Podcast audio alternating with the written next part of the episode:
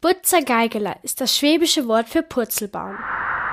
Schwäbisch ist ein deutscher Dialekt, der in Baden-Württemberg und zum Teil auch in Bayern gesprochen wird.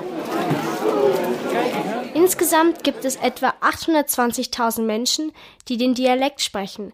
Das sind ungefähr so viele Menschen, wie elfmal in die Allianz Arena passen. Und Frau Dr. Edith Funk ist eine von ihnen.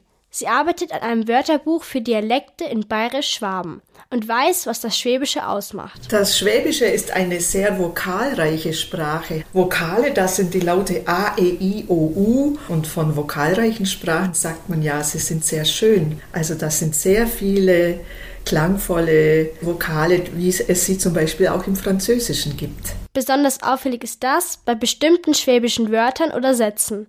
Frau Dr. Funk hat dafür ein Beispiel. Kann ich auch ein Ei aufmachen?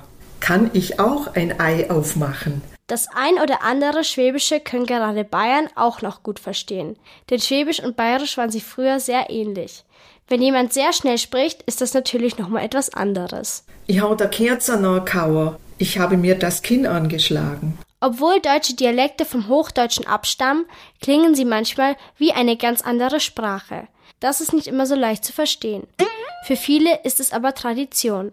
Heutzutage sprechen trotzdem immer weniger Menschen im Dialekt. Dr. Edith Funk. Früher war es so, dass die Menschen in dem Ort, in dem sie aufgewachsen sind, auch geblieben sind.